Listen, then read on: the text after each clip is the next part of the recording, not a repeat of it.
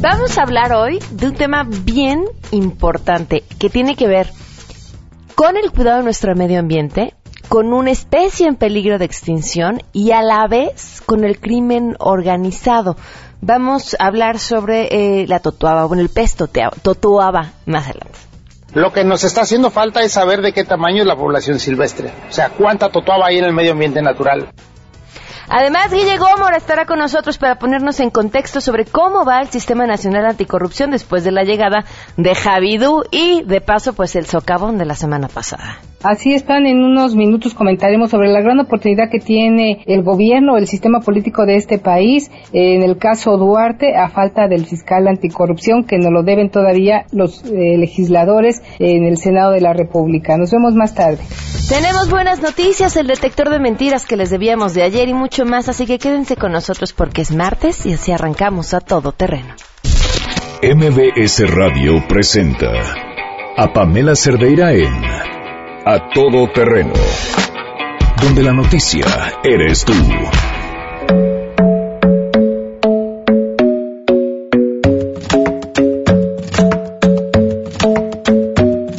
The club isn't the best place to find the lovers, so the bar is where I go. Mm-hmm. Me and my friends at the table doing shots, tripping fast, and then we talk slow. And you come over and start up a conversation with just me, and trust me, I'll give it a chance. Buenas tardes, gracias por invitarnos, invitarnos. Pues sí, gracias por invitarnos a su coche, a su casa, a su trabajo, directamente a sus oídos, desde donde quiera que estén. Gracias por invitarnos, por acompañarnos. El teléfono en cabina 5166125, el número de WhatsApp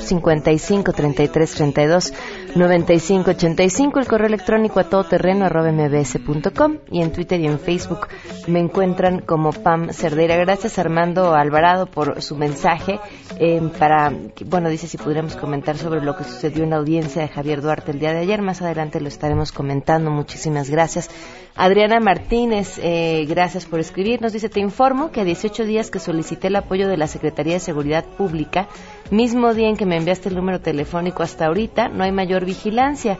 Así que te informo que hace una semana hubo una riña entre vecinos, nuevamente solicité el apoyo y nunca llegó ninguna autoridad. Seguimos igual, pues hay que, vamos a, hablar con la Secretaría de Seguridad Pública a ver qué está pasando. Justo ella se quejaba de la situación de inseguridad en su delegación y le decía yo que no dependía la seguridad de la delegación, dependía de, de la Secretaría de Seguridad Pública, pero pues si no le están respondiendo, lo metemos un trámite maldito. Nos vamos a poner en contacto contigo, Adriana. Ángel Michuga, muchísimas gracias por, eh, por escribirnos desde temprano. Viridiana Sánchez, eh, muchísimas gracias. Dice, ya no le digan Javidú, ni de cariño, lo que ocupa son unos trancazos mínimo. bueno, Javido. Bueno, eh, es nuestro villano favorito, ¿no? Yo ayer veía y escuchaba la gran cobertura sobre su llegada. Tenemos un video que es una maravilla que nos hicieron favor de compartir ustedes a través de WhatsApp, que ahorita está en mi Facebook, ya lo encuentran como Pam Cerdeira. Eh, el operativo para el traslado de Javier Duarte, el, hasta el mínimo detalle que se explicó sobre, sobre este operativo, me recordaba a mí la visita del Papa. Y cómo y cómo nos movía, bueno, cómo se movía a, a, en la ciudad y cómo se iba cubriendo sus movimientos en la ciudad. Digo, valga, valga la comparación. Pero bueno, en el tema justamente de la audiencia de Duarte, quien estuvo ayer ahí es mi compañero David Rodríguez y le agradezco que nos acompañe. David, buenas, eh, buenas tardes, te escuchamos. Hola Pamela, muy buenas tardes para ti, para todo el auditorio. Para informarte que Marco Antonio del Toro, abogado del exgobernador de Veracruz, Javier Duarte de Ochoa, insistió en que se exigirá que uno de los presuntos prestanombres de la red de corrupción que le señaló la autoridad federal a su cliente sea llamado a declarar. El litigante dijo que es necesario que Alfonso Ortega López, uno de los supuestos estaferros, sea interrogado por la defensa del exmandatario en la próxima audiencia del sábado a las 10 de la mañana para esclarecer las declaraciones en las cuales se sustenta la imputación del Ministerio Público de la Federación. Escuchemos al abogado. Se solicitó su presentación, vamos a ver si comparece. Este, pues debe de hacerlo, puesto que, como vieron, buena parte de lo que el Ministerio Público pretendió sustentar fue en su dicho y está sujeto a un criterio de oportunidad. El señor tenía una orden de aprehensión, se le quitó por la declaración que hizo y eso implica que tiene la obligación legal de comparecer para que lo podamos interrogar. Recordar que Ortega López, de acuerdo con los datos de la Procuraduría General de la República, ofreció información relevante para involucrar a Duarte de Ochoa en la compra de muebles, inmuebles y desvíos de recursos presumiblemente del gobierno de Veracruz. Agregó que la decisión de que su defendido se haya quedado en el reclusorio preventivo norte es una decisión razonable por parte del juez de control Gerardo Moreno García, ya que les facilitaría el tratamiento de las enfermedades que padece como hipertensión arterial, hígado graso y ansiedad. Pamela, el reporte que te tengo. Muchísimas gracias, David. Buenas tardes. Muy buenas tardes. Bueno, y vamos con la información. Saludo a mi compañera Hatsiri Magallanes.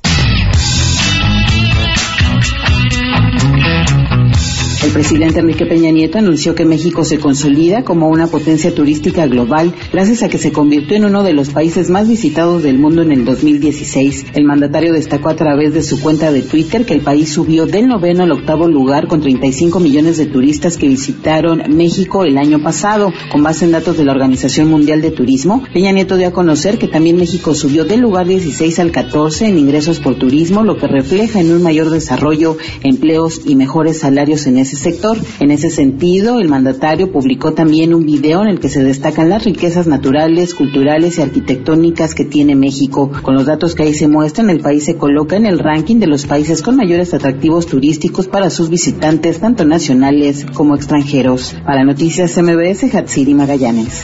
A un año de aplicar estrategias de atención médica digna para un buen trato a 13 millones de derechohabientes del ISTE, el secretario de Salud, José Narro Robles, reconoció su aspiración de que estas medidas se puedan institucionalizar en todo el Servicio Nacional de Salud. Servir a quienes lo requieren es una de las prioridades. Hacerlo en un área tan sensible como la de la salud es algo que resulta fundamental, que uno puede decir he realizado mi vocación y he cumplido con mi trabajo y mi compromiso. Que esta gran cruzada, que esta estrategia del trato por un buen trato se institucionalice en definitiva.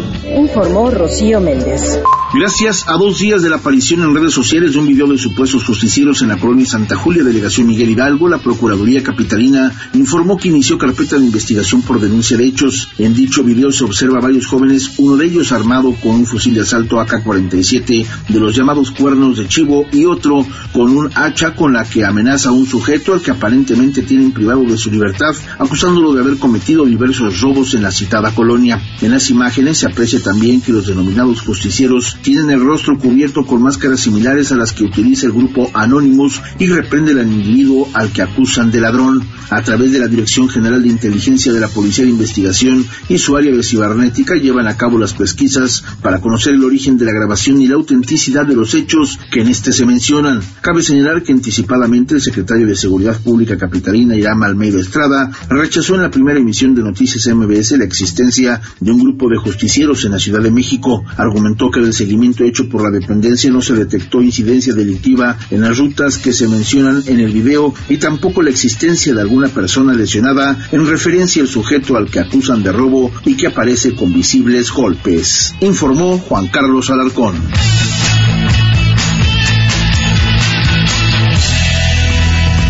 Y por supuesto tenemos buenas noticias.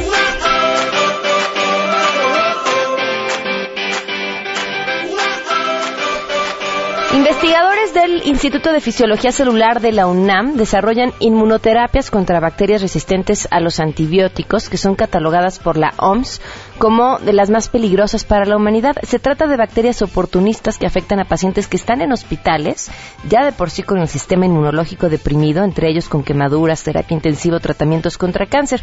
Para la OMS, este es un problema alarmante, pues estima que para 2050 podrían ocurrir hasta 10 millones de muertes causadas por bacterias resistentes a antibióticos si no se hace algo. Estos decesos superarían a los causados por enfermedades, ojo, como el cáncer, estimadas en 8.2 millones para este año. Los científicos de la UNAM se están enfocando en tratamientos para atacar estas bacterias basados en potencializar el sistema de defensas del cuerpo humano. Este es un gran tema. El, hace dos años en este programa le, le dimos un espacio importante al tema de los antibióticos. Y se los recuerdo porque creo que es un tema que, que no se agota. Este, porque nos dimos cuenta al visitar cierto número de farmacias eh, personas distintas que fingían tener un malestar común y general, que para un médico después de la observación era fácil detectar eh, si requería o no antibiótico, y estas personas sanas, que nada más decían tener ciertas molestias, les recetaron el mismo antibiótico.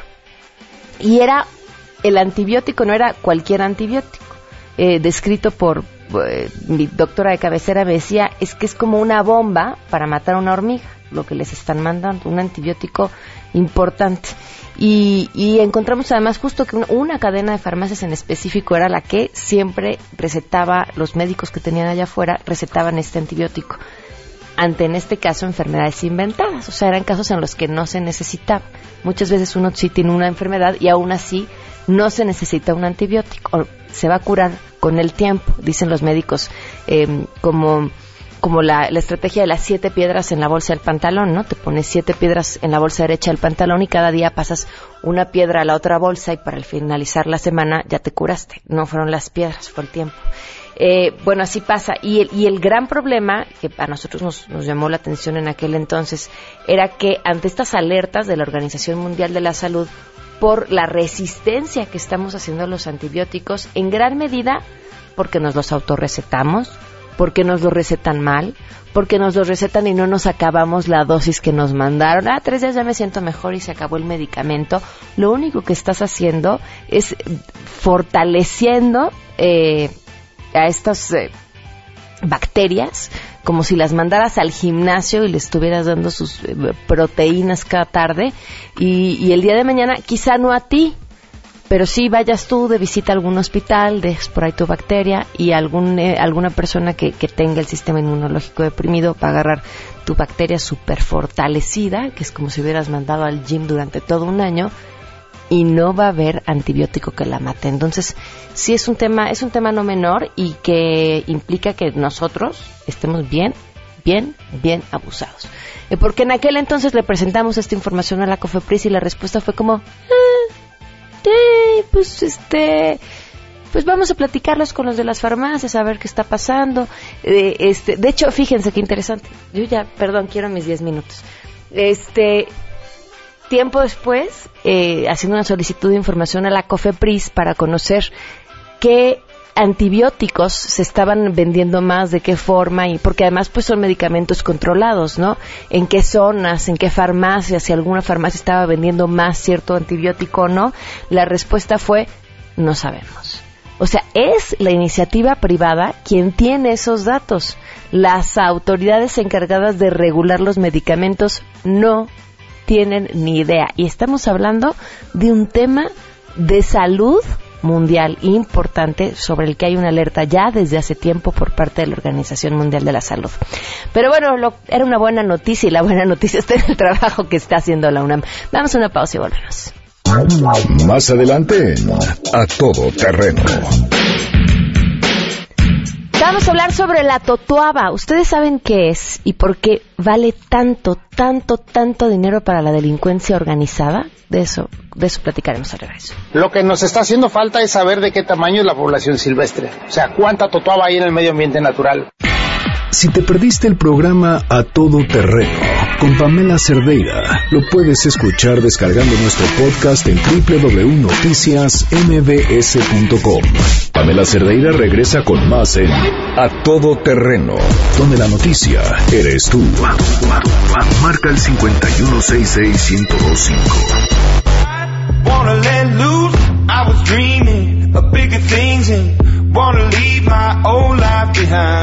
Not a yes sir, not a follower. Fit the box, fit the mold, have a seat in the foyer. Take a number. I was lightning before the thunder. Thunder, thunder, thunder, thunder, 12 del día con 21 minutos. Miren, si no me equivoco y no tengo mal el dato, era la semana pasada detuvieron a un personaje con un cargamento de totoaba bien importante. Y decía, por y, y, bueno, es un tema interesantísimo. Uno, por el valor que tiene eh, para la delincuencia mm, organizada, eh, sobre todo en el mercado asiático. Estamos hablando de una mercancía más cara que la cocaína. Pero mm, para nuestro país no solamente implica lo que la delincuencia organizada ya implica para todo el país, sino también está poniendo en riesgo al ecosistema. Y justamente eh, encontraba también información de Earth, Ocean Farms eh, de cómo estaban trabajando eh, sobre este tema y luego las propuestas que ellos tenían. Y le agradezco enormemente a Pablo Konietzko, gerente general de Earth Ocean Farms, que nos acompaña vía telefónica. Gracias, Pablo. Muy buenas tardes. Buenas tardes, Pamela. Pablo, si, pudieras ponernos un poco en contexto sobre la importancia de la totuaba para nuestro medio ambiente. Sí, por supuesto.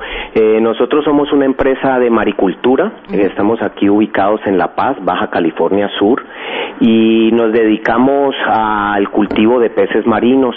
Y una de las especies que trabajamos es con el cultivo de la totuaba y dentro de nuestros permisos tenemos un plan de repoblamiento que ayuda a proteger y a conservar esta especie en peligro de extinción. Y el plan que tenemos en conjunto con la Dirección General de Vida Silvestre de la Semarnat es la liberación de juveniles a su medio natural. Y eso fue el acontecimiento que se llevó a cabo la semana pasada. ¿Por qué está en peligro de extinción la totuaba? Eh, por la sobrepesca, eh, en los años 70 eh, se determinó que las poblaciones eran estaban sufriendo mucho en cuestiones de números y se determinó una veda permanente y la, la especie fue protegida. Ok, ahora protegida supongo podemos entrecomillar el protegida porque eh, la totuaba es importante para la delincuencia organizada. Sí, está protegida y las personas que están al margen de la ley pues hacen de, un mercado ilícito su negocio, ¿no? Eh, nosotros pues no no entramos en, en ese tema, nosotros somos productores de peces marinos, como lo repito, y hacemos eh, proyectos para la conservación de esta de esta especie que es única en el mundo y que es un pez endémico de la región y es mexicano. Bueno, ¿cómo van? ¿Cuánto nos decías que eh, liberaron la semana pasada? Liberamos 30.000 juveniles eh, en la en Bahía Concepción, en el municipio de Mulegé, en el Mar de Cortés. ¿Y cómo van a monitorear o saber el éxito que tenga la liberación de estos peces?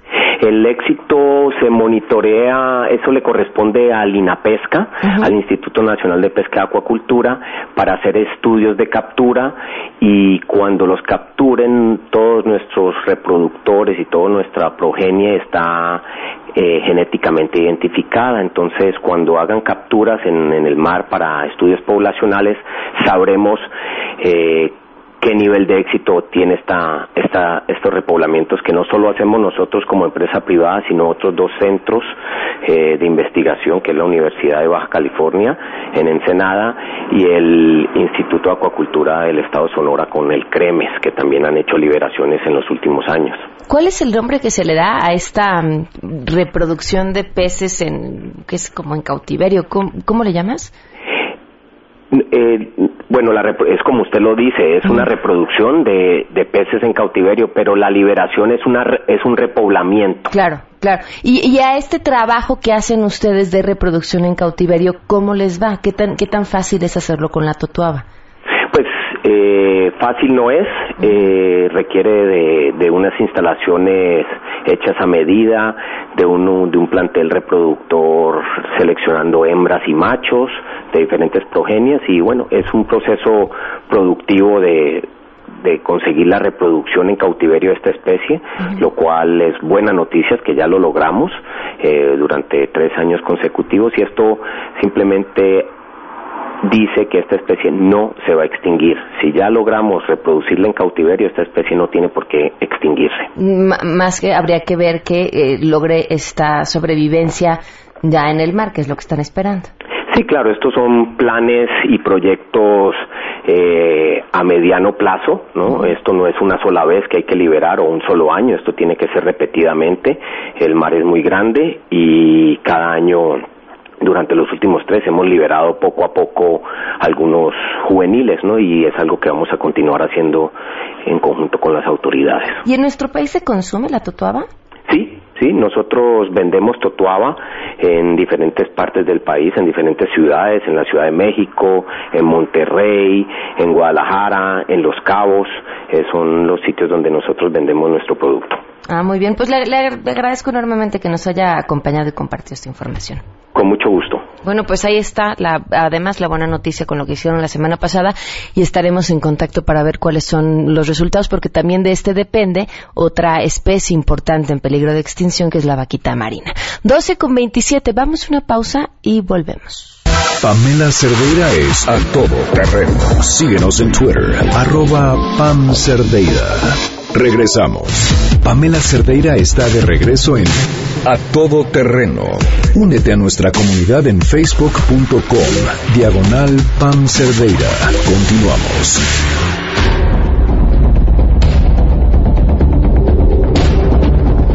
Del día con 35 minutos. La semana pasada hablábamos acerca de esta mm, declaración, primero el presidente que tenía que ver con un festejo por el número de empleos eh, creados, de los nuevos empleos en el país, las eh, cifras que se presumían.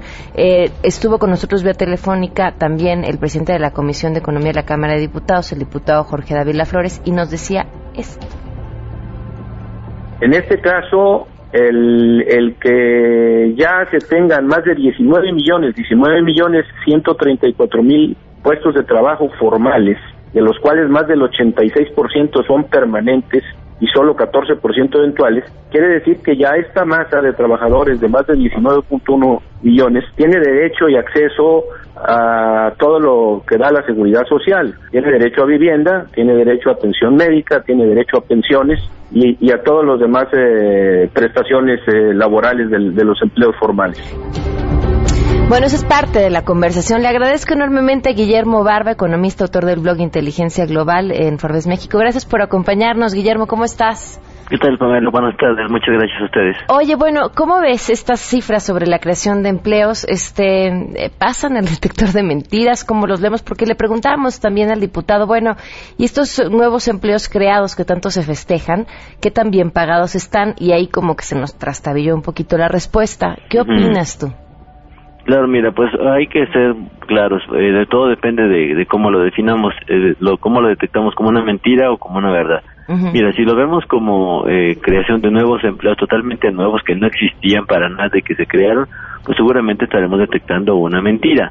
Eh, el presidente habló de que en su, en su sexenio, en lo que va de su sexenio, se han creado 2.84 millones de empleos que hay que decirlo y reconocerlo. Eh, ahora pasamos a la definición. Si lo vemos como gente inscrita, eh, al, al seguro social, como ya decía el diputado en el comentario que pasaste ahorita, eh, con prestaciones y demás, pues sí, eh, se han creado más empleos, por ejemplo, que en el sexenio de Carlos Salinas, donde se crearon uno, casi 1.8 millones de empleos, que en el de Cedillo, todo, todo el sexenio, que fueron dos, casi 2.5 millones, que en el de Fox, que fue solamente 1.2 millones, o el de Calderón, 2.3 millones de empleos. O sea, si ves a estas alturas del sexenio, en efecto, si lo basamos con base en el número de, empleados eh, registrados en el Seguro Social, sí, en efecto, se han creado estos 2.8 millones, pero te decía, de estos 2.8 millones en realidad son muchos empleos que ya existían, es decir, no fueron creados de la nada, sino que ya existían y simplemente fueron formalizados, pasaron a ser parte de la formalidad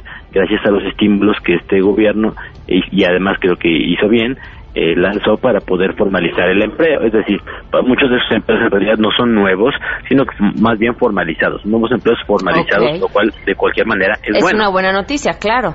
Así es, de cualquier manera sigue siendo bueno. Este, como eso te decía, depende de cómo lo, lo, definamos, podemos decir si es una verdad una mentira. Es una mentira que sean nuevos empleos completamente nuevos creados de la nada, que no existían antes, muchos de ellos, la mayoría seguramente ya existían, pero que fueron formalizados y que bueno, ahora eh, hay que pasar a la, etapa 2 que decías tú, eh, si son bien pagados o no, pues bueno, más hay que revisar los datos de, eh, de, como, de México, cómo vamos, en, en que nos revelan que prácticamente cuatro de cada diez empleos son están dentro de la pobreza laboral, es decir, gente que incluso trabajando eh, flujo de padecimiento laboral, es decir, no es capaz de generar trabajando un ingreso que le alcance para comprar por lo menos la canasta básica alimentaria.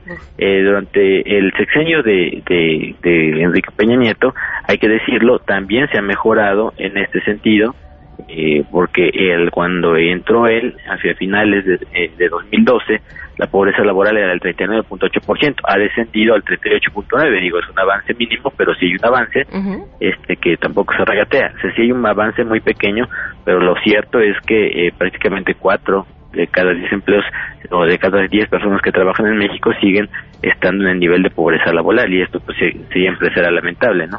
Claro. Pues Guillermo, te, te, agradezco enormemente que nos compartan, que nos compartas estos datos. Creo que para, para el público era importante tratar de ir un poquito más a fondo sobre estas cifras y entender bien qué era lo que se estaba compartiendo. Y entenderlo muy importante también, perdón que te interrumpa, muy, muy breve. Estos empleos se crearon no gracias al gobierno, porque claro. decir, el gobierno lo está haciendo mal. Tenemos un alto índice de, de impunidad, inseguridad, corrupción, etcétera. Sino esto se debe a los emprendedores, a los empresarios, gente que está creando empleos apostando, arriesgando su dinero, es hacer negocios en México y eso es lo que hay que reconocer. No es un, no es una medalla que ella que, carga, que tenga que cargarse el gobierno, porque el gobierno no es el que genera ni riqueza ni estos empleos. Claro, sin duda. Pues Guillermo, muchísimas gracias. A ti, hasta luego. Hasta luego. 12 del día con 40 minutos. Me están preguntando, Javier García, que nos está, supongo, viendo a través de la webcam en la página de noticiasmbs.com, que estoy leyendo. Traigo un pequeño libro entre mis manos que me hicieron el favor de enviarme el día de hoy. Y es de estas cosas, digo, 20 paginitas he podido medio ojear en los cortes, pero que desde uno lo, lo ve dice, qué joya me acaban de mandar y les cuento brevemente. Es un librito muy muy pequeño eh, que es una, una carta que le escribe una mujer a su amiga quien acaba de tener una hija. Y la amiga le pregunta a la autora de esta carta cómo educar a su hija en el feminismo. Y ella dice, pues yo simplemente he sido feminista, pero nunca me habría preguntado cómo educar a, y además esta autora no tenía hijos en ese momento, cómo educar a una hija en el feminismo, pero pues te diré lo que pienso al respecto. Y eso es este, este pequeño libro. Eh, me gustaría decirles eh, el nombre completo, pero es como impronunciable. Eh, es Chimamanda Gnosi Adichie, supongo es la autora, dice, querida Ijeahuele, Cómo educar en el feminismo. Es un libro de Random House. Luego les comparto la imagen por si lo quieren buscar. ¡Qué belleza! Para cuestionarse, eh, pues un montón de cosas. Y, y, planteé al principio algo que me parece básico. No podemos dejar de tener em, una conversación, todos, hombres y mujeres, sobre cómo educar, ¿no? sobre cómo crear mejores personas, mejores ciudadanos, y, y, este libro lo hace y lo hace muy bien. 12 con 42, vamos a una pausa y volvemos. Si tienes un caso para compartir, escribe a todoterreno.mbs.com. Pamela Cerdeira es a todo terreno. En un momento continuamos. Estamos de regreso. Síguenos en Twitter, arroba Pam Cerdeira, todo terreno, donde la noticia eres tú. Continuamos.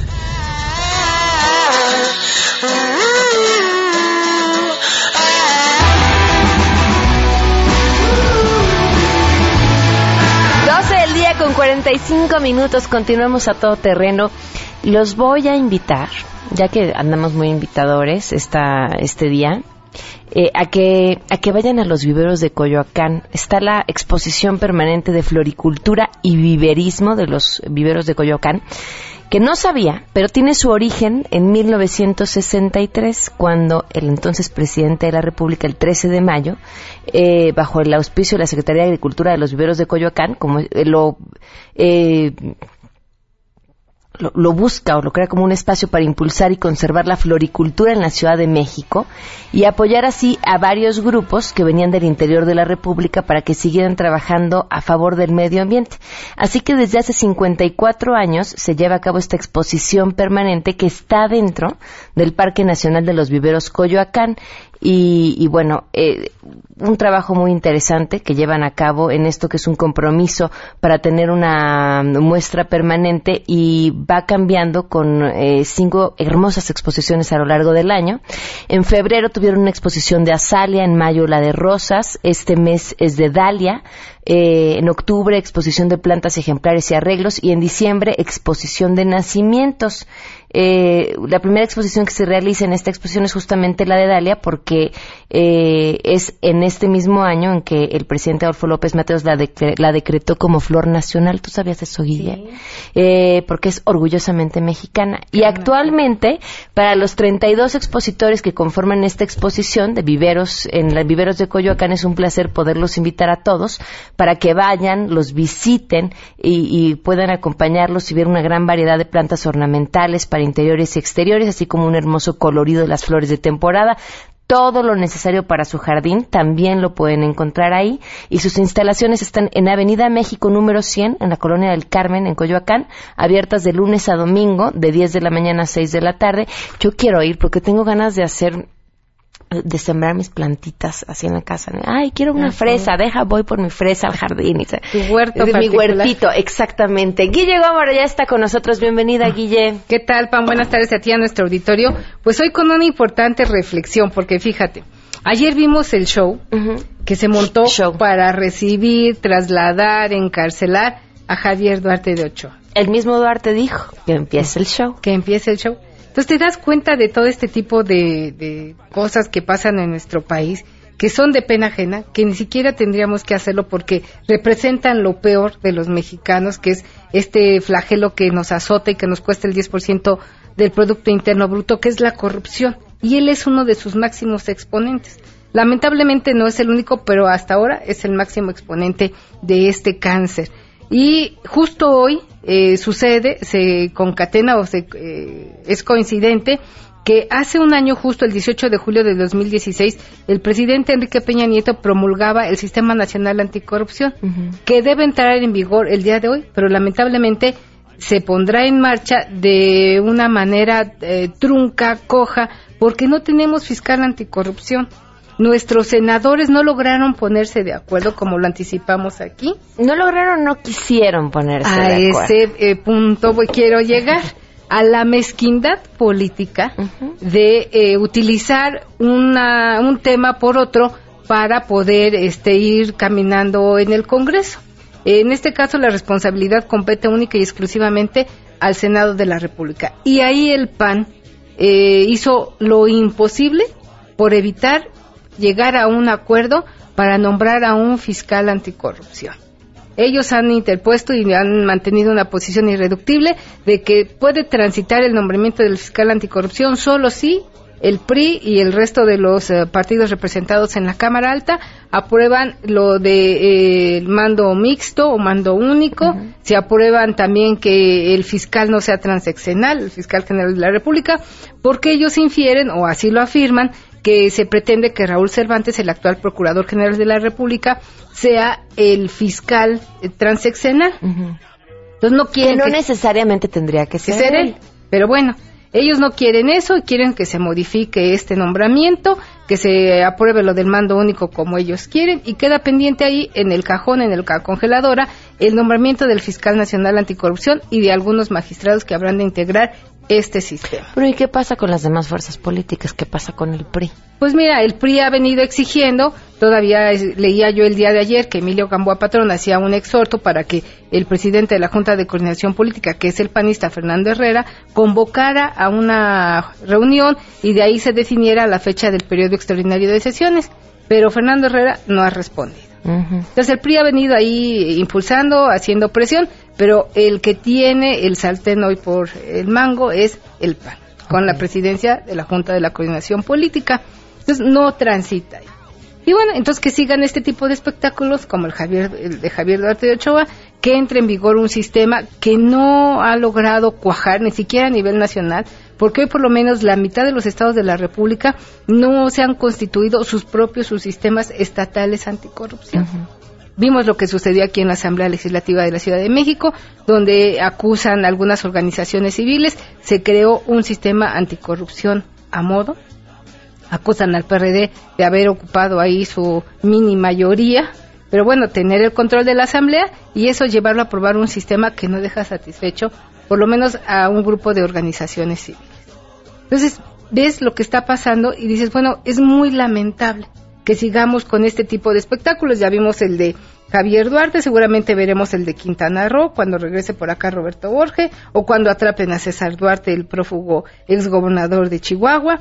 Hemos visto el de Sonora, Guillermo Padres, también te recordarás cuando se fue a entregar, lo retuvieron, eh, a Nuevo, en Nuevo León a Rodrigo Medina, pues que está libre, siguiendo un proceso ahí también acusado por cuestiones de corrupción. Pero aquí el fondo del tema es, y la gran pregunta, ¿pasará algo?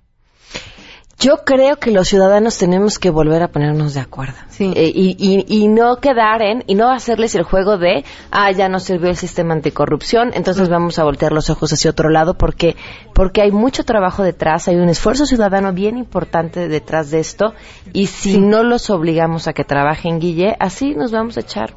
Y seguiremos viendo este tipo de espectáculos tan lamentables, fíjate. A Javier Duarte hemos dicho aquí, las acusaciones que se le hacen son de veras eh, ofensivas para la situación que vive en nuestro país.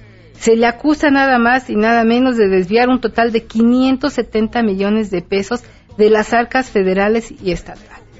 570 millones de pesos. Yo siempre preguntaré y señalaré cuántos hospitales, escuelas, carreteras, obras de beneficio social se podrían hacer con estos 570 millones de Pues por lo menos se pagan unas escuelas en Londres, se pagan algunos hospitales en Londres. La renovación del guardarropa, porque bueno, ya viene la temporada. Oye, comprar en Harrods no es barato. Claro, claro, bueno o para sus ansiolíticos, porque pues además ahora Javier Duarte vive de nosotros. Sí.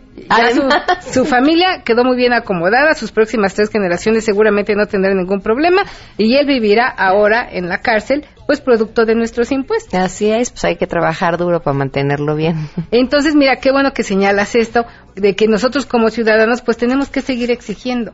Quienes acudimos a firmar la ocasión anterior, juntamos más de 634 mil firmas para impulsar la famosa 3 de 3, que está ahí en la congeladora, porque bueno, pues está, no hay fiscal.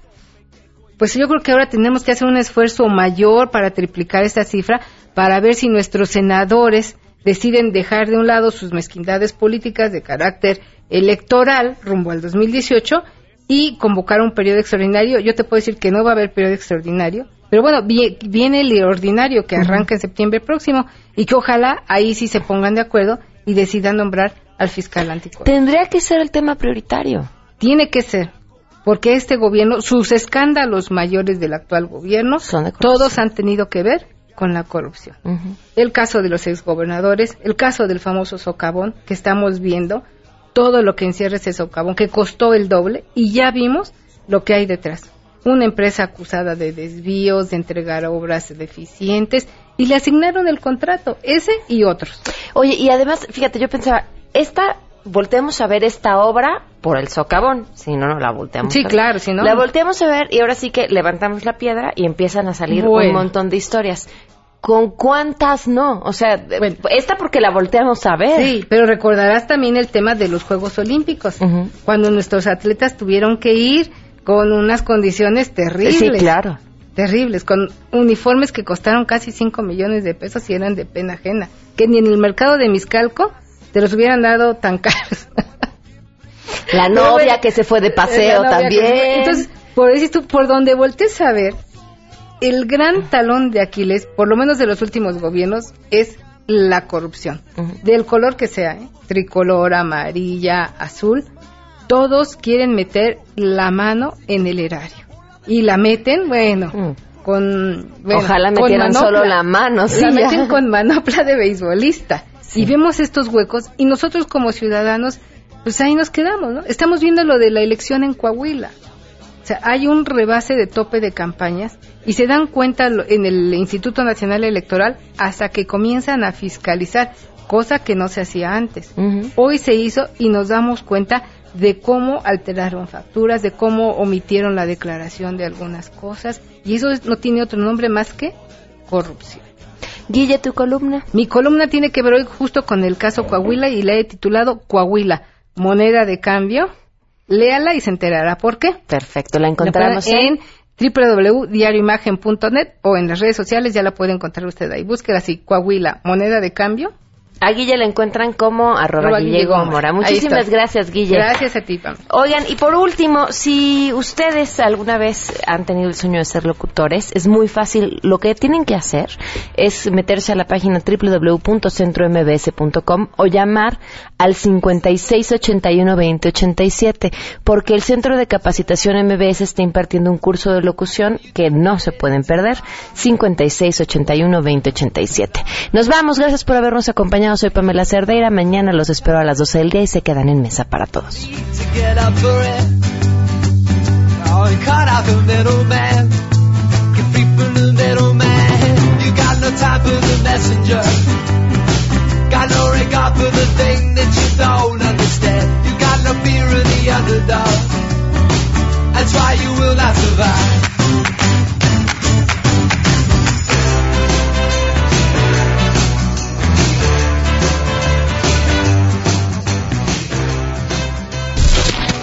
MBS Radio presentó a Pamela Cerdeira en A Todo Terreno. Te esperamos en la siguiente emisión, A Todo Terreno, donde la noticia eres tú. MBS Radio, en entretenimiento, estamos contigo.